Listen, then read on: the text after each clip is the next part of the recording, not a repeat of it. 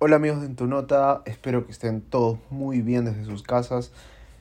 Eh, lamentablemente es un tiempo que está viendo de nuevo muchos contagios, mucho, mucho relacionado con el tema de la salud que estamos eh, pasando en este momento.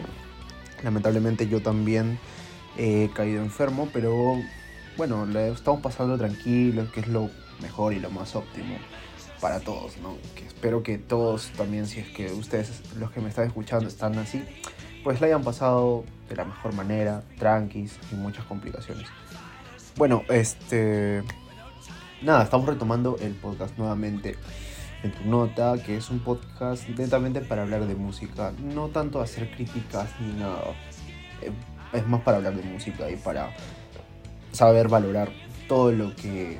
todo en el mundo musical, ¿no? Eh, para esta nueva sección de, episodios que voy a tener, pues voy a estar hablando netamente de grupos en específico.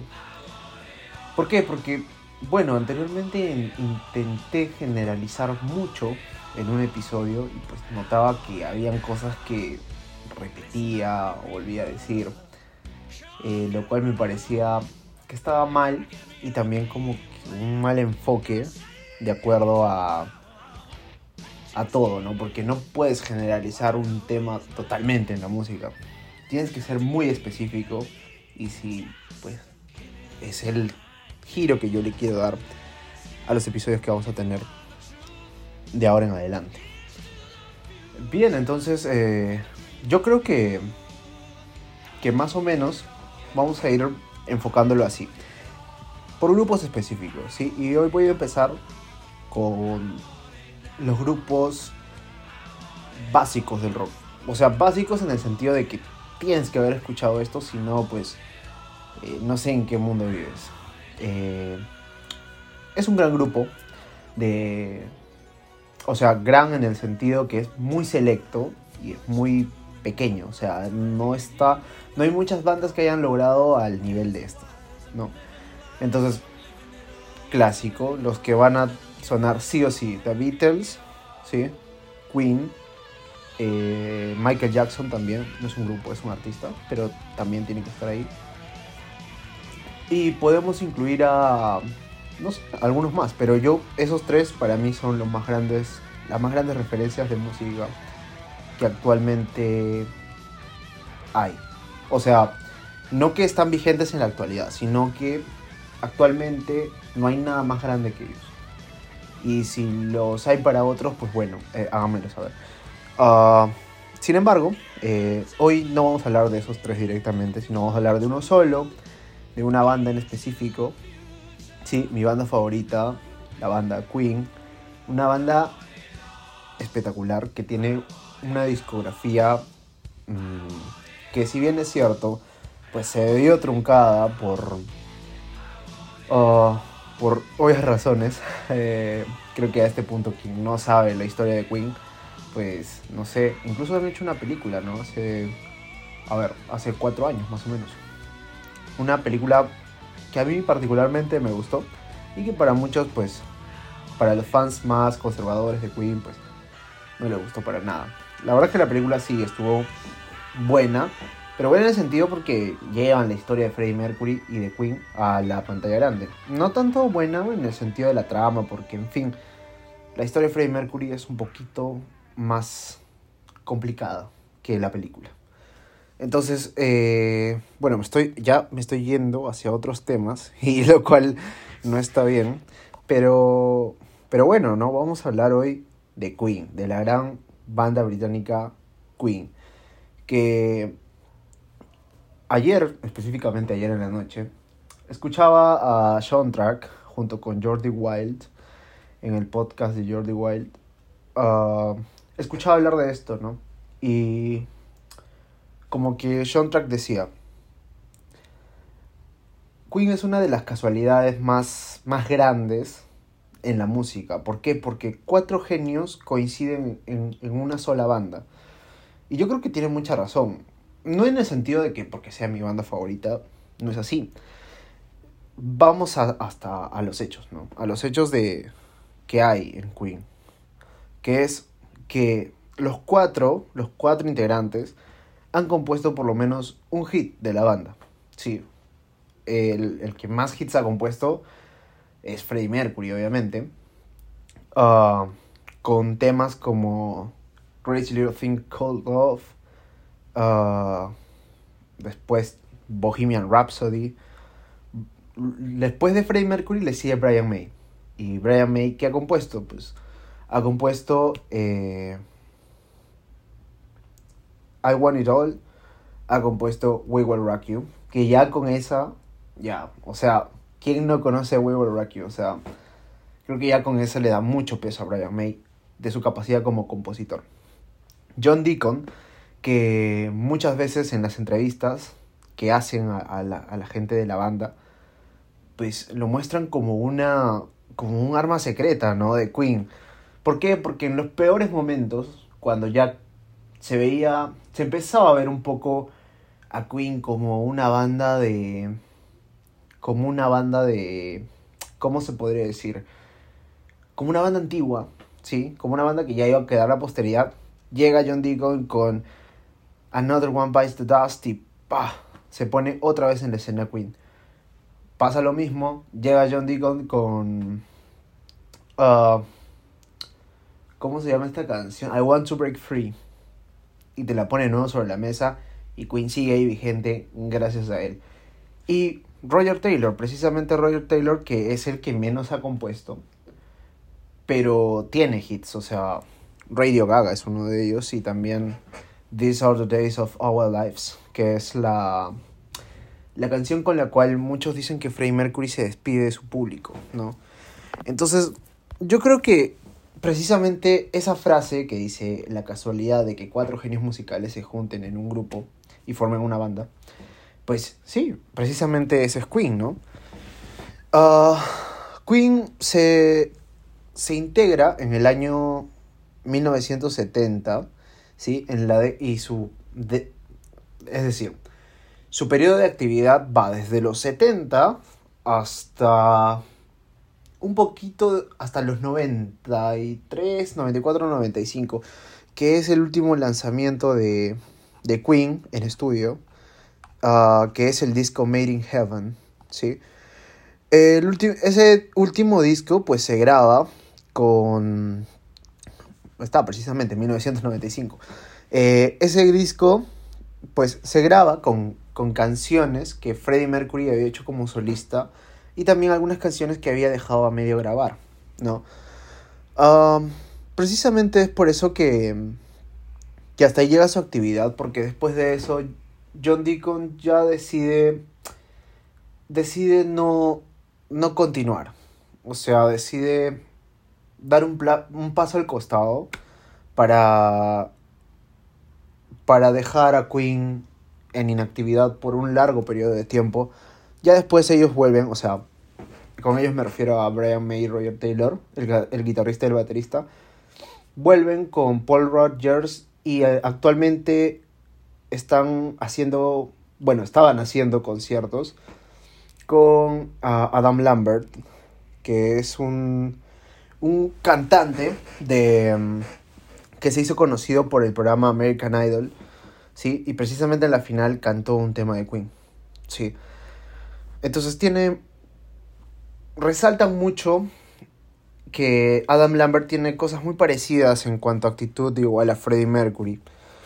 Eh, pero bueno, eso lo vamos a hablar después. Ahora quiero hablar de los orígenes de Queen. Pues bien, eh, Queen se genera en los años 70, perdón, se forma en los años 70. Ah, no precisamente fue como que ya, pues, o sea, se conocieron y ya nos juntamos y armamos una banda, ¿no? Freddie Mercury, pues en ese tiempo tenía otro proyecto y tanto Brian May con Roger Taylor, que precisamente son los que actualmente siguen en este rumbo de Queen, pues este, ellos tenían su proyecto Smile, o sea, estuvieron juntos desde un inicio. Luego de Smile, a su cantante, que se llama Tim Staffel, pues se, retira, ¿no? Decide retirarse de Smile y pues ahí entra Freddie Mercury. Precisamente no se llamó este, Queen directamente. el nombre lo puso Freddie Mercury y el logo también lo hizo Freddie Mercury. Y el último integrante en ponerse eh, en la banda fue John Deacon. Precisamente porque ellos no eran... John Deacon no era parte del círculo de amigos de, de Brian, de Freddie y de Roger. No era parte de ellos. Eh, hicieron casting y pues al final quedó John Deacon, ¿no? Sus orígenes eh, empiezan grabando el disco Queen, el mismo disco, y pues desde un inicio se nota que hay una buena predisposición de la banda a armar temas que van a quedar en la posteridad. Si bien es cierto, muchos, muchos opinólogos eh, dicen que recién en el tercer disco que es Sheer Heart Attack, con la canción Killer Queen, es la donde se empieza a ver un poco el propio estilo de Queen. Ya como que se tiene definido eso. Sin embargo, ya desde antes hacían muy buenas canciones, ¿no? Por resaltar, en el disco Queen 1 está Keep Yourself Alive, eh, Great King Rat, Liar y Seven Seas of Rye. Que Seven Seas of Rye en, esta, en este disco no es una versión completa, sino es más como que un intro. Se, recién se ve la canción Seven Seas of Rye eh, completa en el Queen 2. Y Keep Yourself Alive es la canción que ellos escogieron para la película que se que suena cuando hacen su primera presentación juntos. Pues sí, es una de las primeras canciones que ya estaba escrita para Smile, al igual que uh, Doing All Right, que es también una de las canciones que ya sonaba, que ya la tocaban con Smile. Sin embargo, estos dos, dos primeros discos se hicieron con un poco más de... con el afán de probar. Uh, si bien es cierto, en ese momento era muy... era muy difícil, ¿no? Era muy difícil... Eh, ¿Cómo se dice? Grabar un disco. ¿Por qué? Porque en ese tiempo todo era analógico. No es como ahora que yo ahora se me ocurre eh, grabar un disco desde mi casa y lo puedo hacer porque tengo una laptop y pues hay un montón de plataformas que la cual te ofrecen eso, ¿no? Y con conocimientos tuyos de producción musical y, y los recursos necesarios puedes armar un disco de calidad desde tu casa. Sin embargo, en ese tiempo no era tanto así. Eh, tenías que buscar un estudio y ahí grabarlo porque todos los equipos eran analógicos. No había componentes digitales y si los había eran muy pocos y muy caros.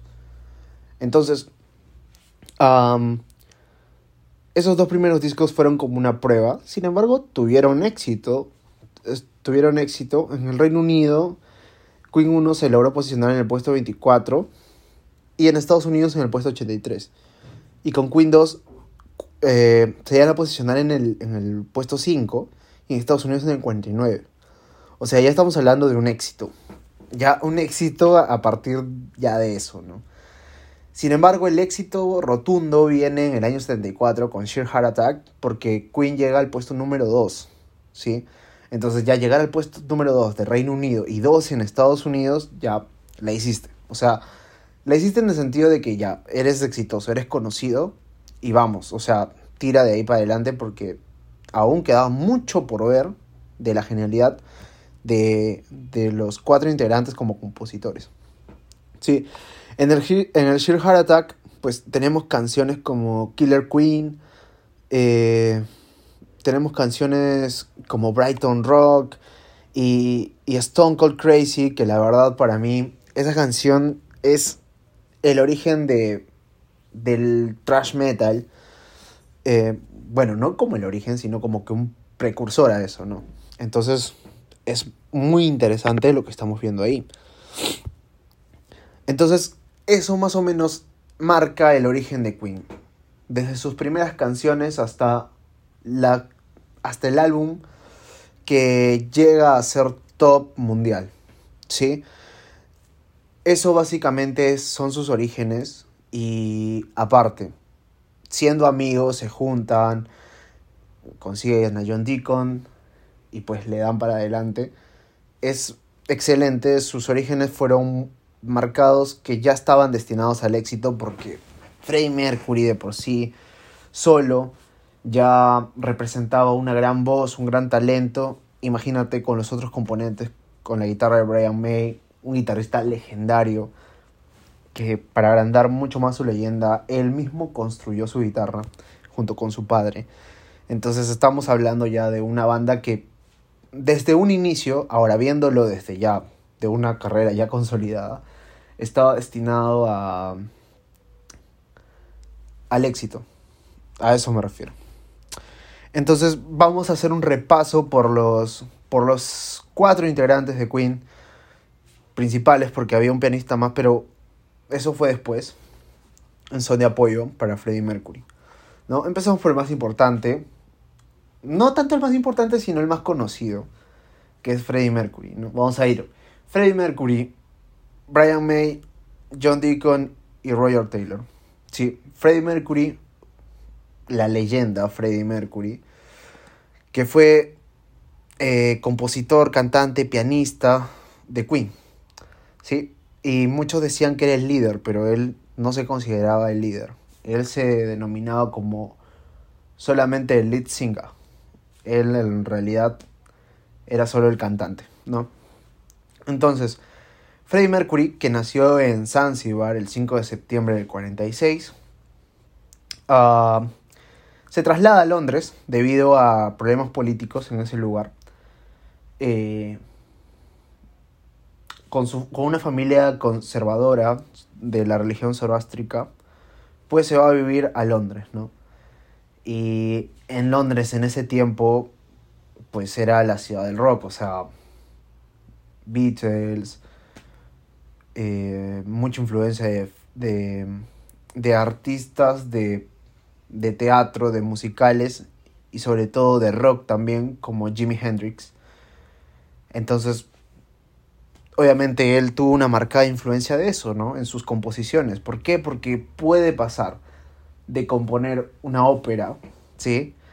Como él lo hizo como solista para, para su disco Barcelona, a un hard rock así bien atacante, eh, como lo vemos en Queen. Y su máxima composición, su obra maestra, Bohemian Rhapsody, tiene eso. Tiene hard rock y teatro. Entonces, estamos hablando de, de las influencias que él tuvo, que posteriormente quedaron guardadas en sus canciones. ¿no? Eh, compuso varios de los éxitos de Queen, como lo es Killer Queen, ya mencionamos Bohemian Rhapsody, Somebody to Love, uh, We Are the Champions, Don't Stop Me Now, Crazy Little Thing Called Love, uh, It's a Hard Life, y también compuso Innuendo, que es la que para mí es la última canción eh, estrambótica de Queen.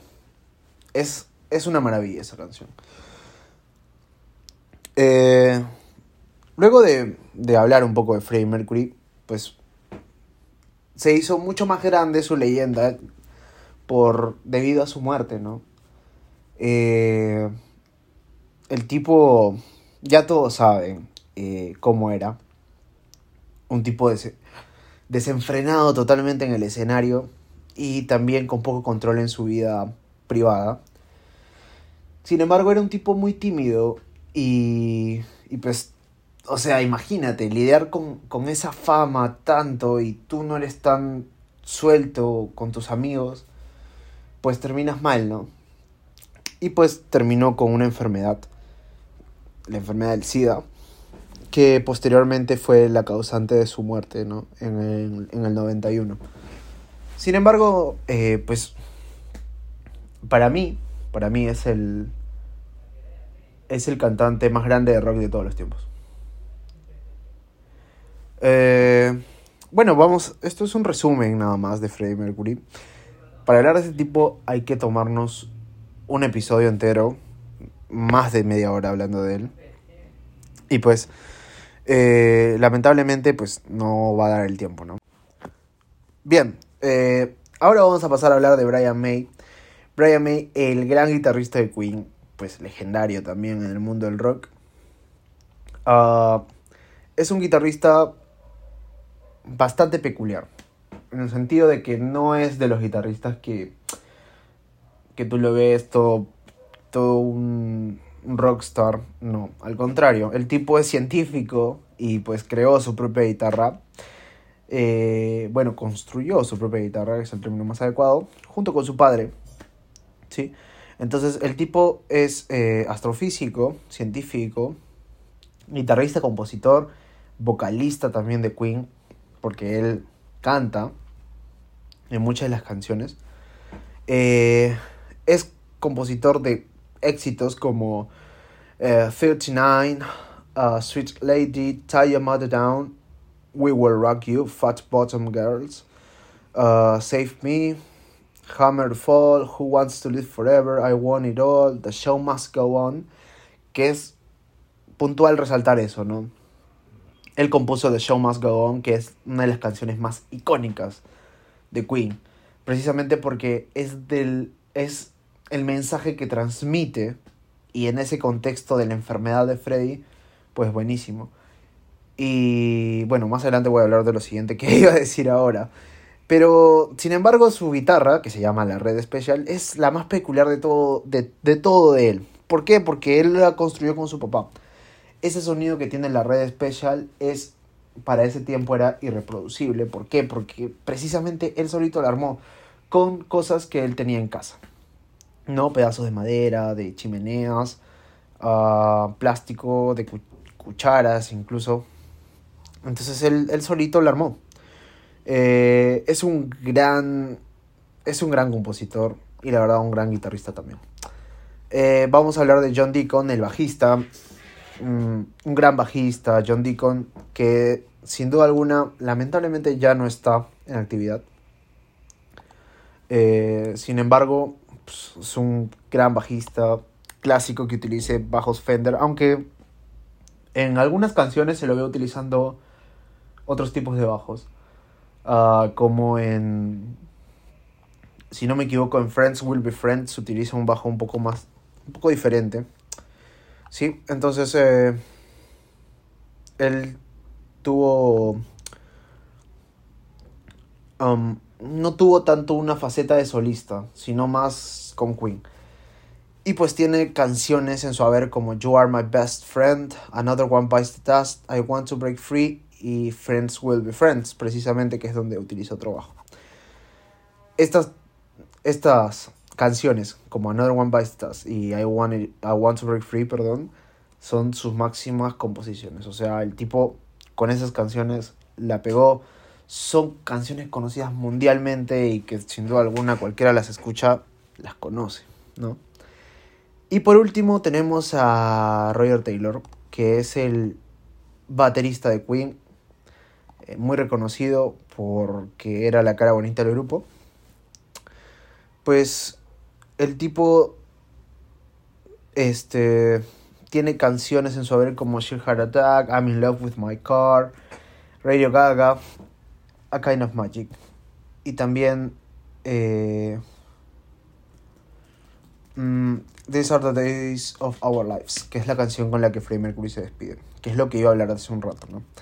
Precisamente las dos canciones con las cuales se le asocia mucho Freddie Mercury, pues él no las escribió. Y eso se, se vio en el, en el sentimentalismo que ocurría durante esa etapa de la vida de, de Roger Taylor y, y Brian May que sin duda alguna sabían que la muerte de Freddie estaba por llegar. Y pues miraban en retrospectiva en cómo había sido su carrera. Sin embargo, pues Freddie Mercury no tenía nada de qué arrepentirse. Eh, el tipo había hecho todo. Era, hasta ahora para mí, es el cantante de rock más estrambótico y con mejores condiciones que pudo haber existido. Y pues sin embargo, en ese tiempo no, no se lo valoró como tal. Precisamente ahora muchos piensan lo contrario y ven como una gran figura a lo que es Freddie Mercury. ¿no?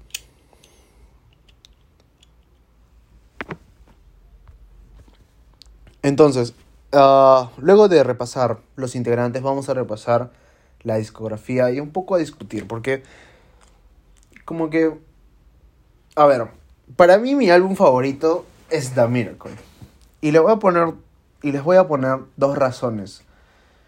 Una porque las canciones que hay en ese disco pues son muy buenas, obviamente. Pero a mí me gusta más porque se supone que este iba a ser el último disco de Queen. O sea, ellos lo armaron pensando que este iba a ser su último disco.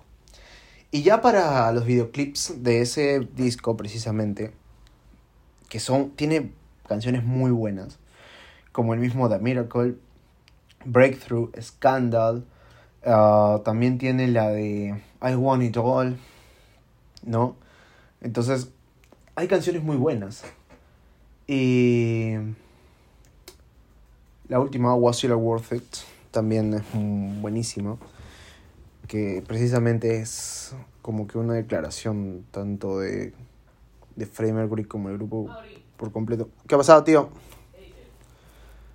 Ahí. Ah, como les iba diciendo, precisamente el, esa última canción, Was It Worth It, que es una declaración prácticamente del grupo diciendo valió la pena todo lo que hicimos y no nos importa que ahora yo esté mal. Simplemente valió la pena y yo estoy feliz. Bien, entonces, para mí ese es el mejor disco de Queen. Ah, le iba a dar la otra razón, por el cual ese iba a ser el último disco, entonces aún se le ve a Freddie Mercury con, con esas ganas de, de seguir haciendo música. En el innuendo ya no tanto, ya se le ve como que ya está resignado a morir. Sin embargo, en The Miracle se siente esa vibra, que todavía él quiere seguir y va a seguir, y siguió, ¿sí? Pero ya era lo último que, era lo, era de lo último que ellos estaban haciendo. Incluye al grupo porque ya como Queen, pues no han sacado nuevas canciones y dudo que lo hagan. Precisamente en respeto a la memoria de Freddie Mercury, ¿no? Pero también tenemos discos bastante interesantes, ¿no? Como Night at the Opera, también tenemos el A Day at the Races, es que es una como una dupla, ambos salen 75 y 76 ambos número uno en el Reino Unido y en Estados Unidos 4 y 5 respectivamente, imagínense. Éxito rotundo. News of the World, que tiene canciones como We Will Rock You, We Are the Champions. Número 4 en Reino Unido y 3 en Estados Unidos. Jazz, que es un disco buenísimo también, con muy buenas canciones, como Fat Bottom Girls, Bicycle Race y Don't Stop Me Now, para mí que es la canción más feliz del mundo para muchos, comprobado en un estudio. Número 2 en Reino Unido y número 6 en Estados Unidos, imagínense. The Game y Hot Space. Hot Space sí es el que queda un poco relegado. Vamos a hablar de Hot Space ahora, me parece interesante, porque es donde, donde introducen el... Eh, no, creo que es en creo que es en el anterior, en, en The Game. Bueno, en esa etapa, en The Game y Hot Space, eh, Hot Space, perdón, este, ya introducen lo que es los sintetizadores, van a lo digital. Sin embargo, en Hot Space, pues no, no logran un éxito rotundo. ¿Por qué? Porque ah, lamentablemente, pues, ¿cómo se podría decir? Freddie Mercury tenía en su mente otro tipo y otro estilo de música. Hay canciones muy buenas en Hot Space, sobre todo, creo que la más recordada es eh, Under Pressure, que, que es con David Bowie, pero sin embargo, después de esa, todas las canciones tienen un, como que un aura de fiesta, canciones para bailar, que no, que no era la, la onda de Queen mucho más anteriormente. Cabe mencionar que The Game logra 4 millones de copias vendidas en Estados Unidos, disco de platino. ¿sí? Y igual que News of the World, o sea, es que Queen, lo, de verdad, sí, Queen es, está a otro nivel. Está, es otro nivel, es otro nivel de, de música, de artistas, de, de banda, como banda. O sea, está, yo creo que a la altura, o de repente un poco menos que los Beatles. O sea, Queen es parte de ese selecto grupo de artistas. Y no estamos hablando de artistas por técnica, sino por popularidad y pues también por técnica, ¿no? Freddie Mercury canta demasiado bien. Ah, ¿Qué más podemos hablar? The Works también es un disco buenísimo, número 2 en Reino Unido y 23 en Estados Unidos, con canciones como I Want to Break Free, Radio Gaga, It's a Hard Life, o sea, canciones muy buenas. De ahí viene la Kind of Magic, que se volvió muy popular, hicieron un tour en, a través de Europa con ese, que el Magic Tour, The Miracle, Innuendo y por último Made in Heaven, que pues in Heaven no, no fue como que ya como Freddie Mercury directamente participando. El último disco de Queen, que fue buenísimo, o sea, que, que la rompió en ventas en Estados Unidos, fue The Game. Después quedó un poco relegado por el tema de la censura que tuvieron gracias a el videoclip de I Want to Break Free. No, no fue permitido en Estados Unidos y ahí se le ve un bajón en lo que es a Queen, ¿no? Otro punto que resaltar de Queen y relacionándolo un poco con Latinoamérica es que es una de las pocas bandas que se animó a, a dar conciertos en Latinoamérica. Precisamente en esa época dieron un concierto en Argentina que era la época de la dictadura en Argentina, también dieron un concierto en Venezuela y en México. No volvieron a México precisamente porque hubieron como que problemas con el público y Freddie Mercury. Uh, pero, o sea, es, es de esas bandas que no se quedó solo, ah, no, en Europa nada más. Pues no, viajaron por todo el mundo. Eh, y también dieron conciertos en Japón, que es otra cosa muy importante, ¿no? Después muchísimas bandas han dado conciertos en todo el mundo, ¿no? Kiss, Guns N' Roses, grandes bandas, pero Queen para esa época pues se animó a hacer lo que casi nadie se había animado antes, ¿no? Entonces es otro punto que resaltar de Queen también. Uh, y precisamente hablando de los conciertos, ya vamos a hablar de eso. Ahora, o sea, para esa época Queen tenía preparado un show con luces, y sumado a la performance que tenía ya Freddie Mercury como frontman de la banda y como lead singer, era muy... Era toda una experiencia, era un concierto de Queen. Es más, me acuerdo que allá por el año 2018, pues con un par de amigos, bueno, con mi amigo y un primo, fuimos a un concierto de tributo de Queen y disfrutamos mucho, o sea, y yo me quedé con este pensamiento, ¿no? Imagínate que con un tributo pues salgas tan extasiado de un concierto, por así decirlo. Imagínate cómo habrá sido verlos en vivo. Y precisamente ahora están dando conciertos, o sea, van a dar, me imagino que después de todo esto, de repente el próximo año, den conciertos de nuevo. Uh, pero debe ser también una experiencia completamente diferente. A pesar que Brian May y Roger Taylor ya estén con sus años encima, debe ser totalmente increíble y alucinante el nivel de concierto que te deben dar.